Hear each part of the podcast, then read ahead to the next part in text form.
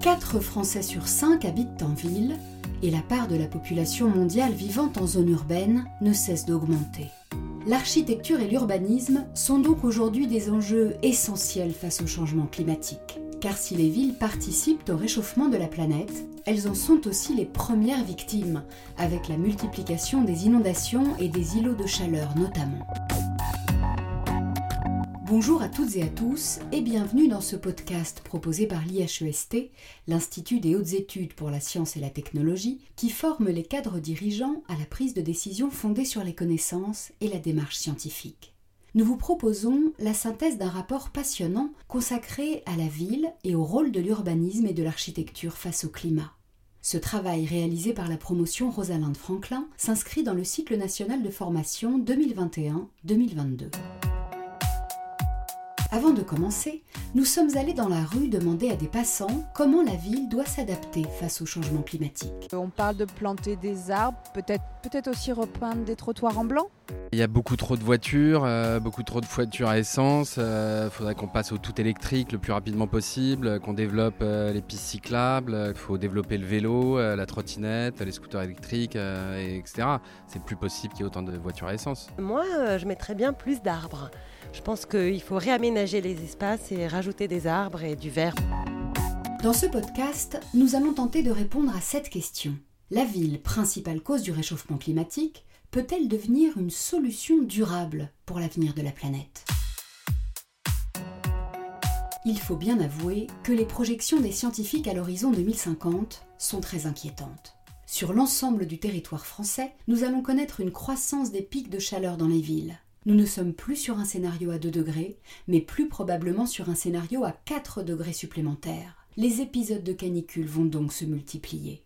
Les conséquences produites par la ville industrielle depuis plus d'un siècle risquent encore de s'aggraver, car les matériaux de construction minéraux emmagasinent la chaleur, et les constructions trop denses empêchent l'air de circuler.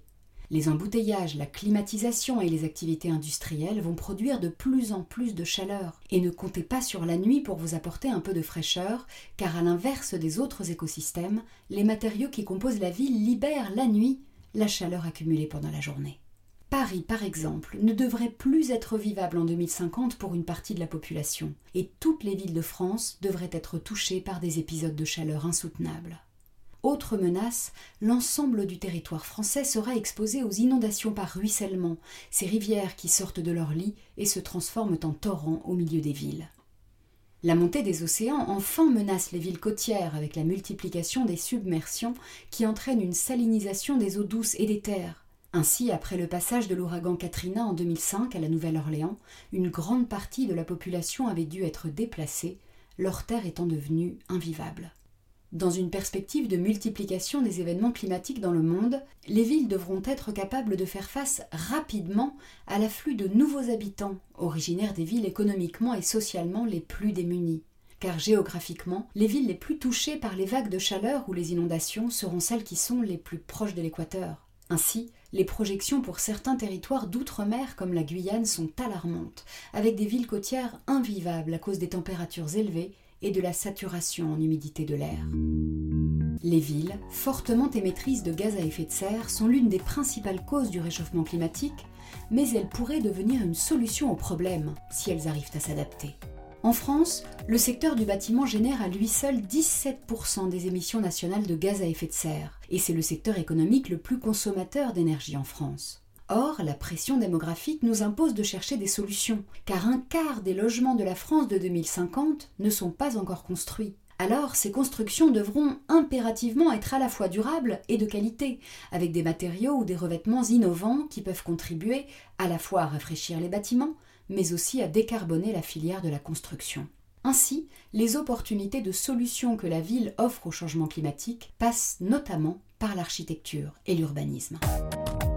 En 1994, dans une ville du nord du Danemark, s'est tenue la première conférence européenne des villes durables. Elle a permis la signature de la charte d'Alborg, pilier international de la ville durable. Elle prône une densité et une mixité des fonctions urbaines au service du développement durable.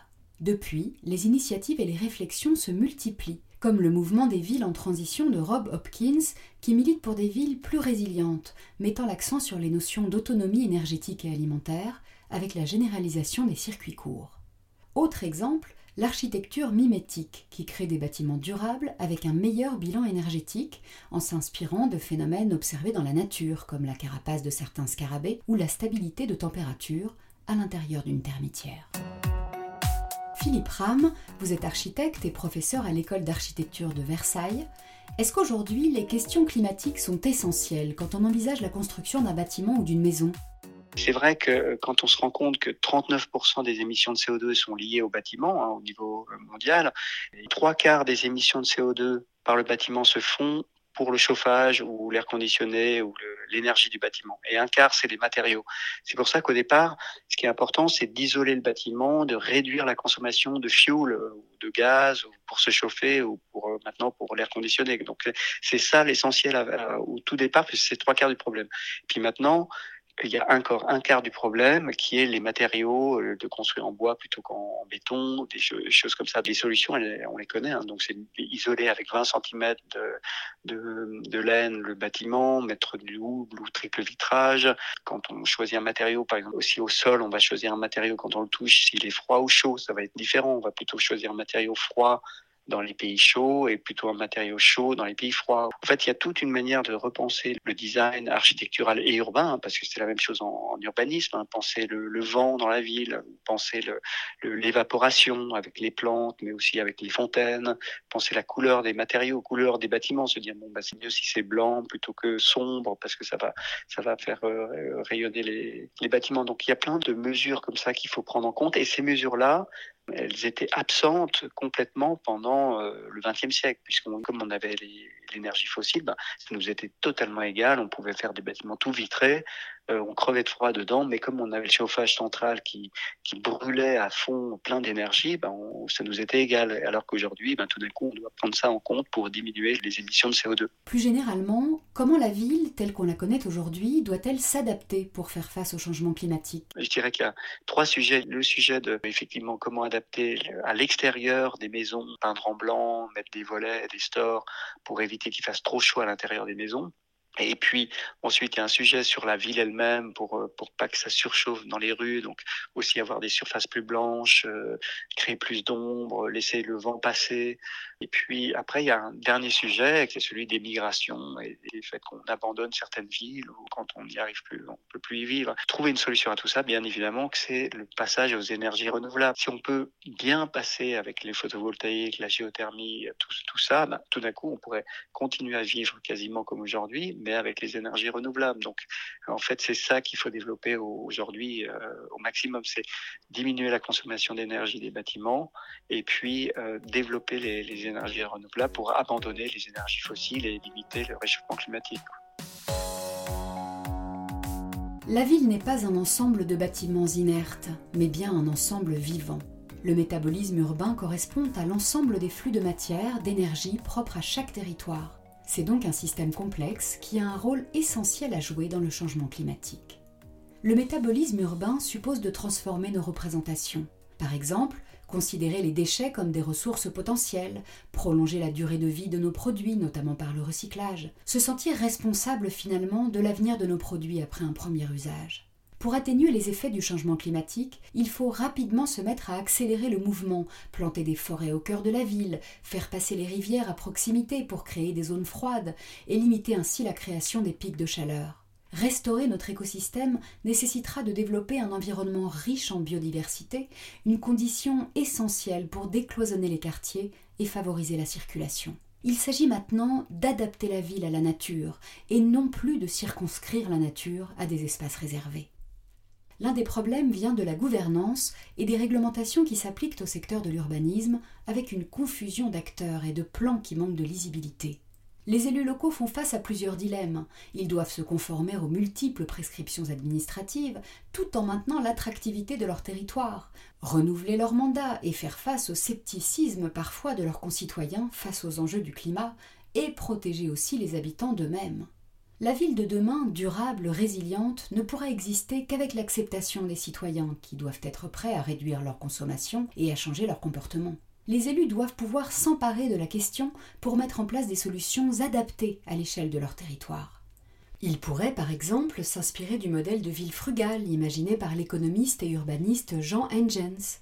La ville frugale promet d'offrir plus de satisfaction aux habitants en consommant moins de ressources, concilier les désirs d'espace et de nature avec un usage économe du sol, les désirs de mobilité avec la sobriété énergétique. Un modèle qui permet d'inventer un autre mode de vie à la fois plus économe, plus convivial et plus écologique.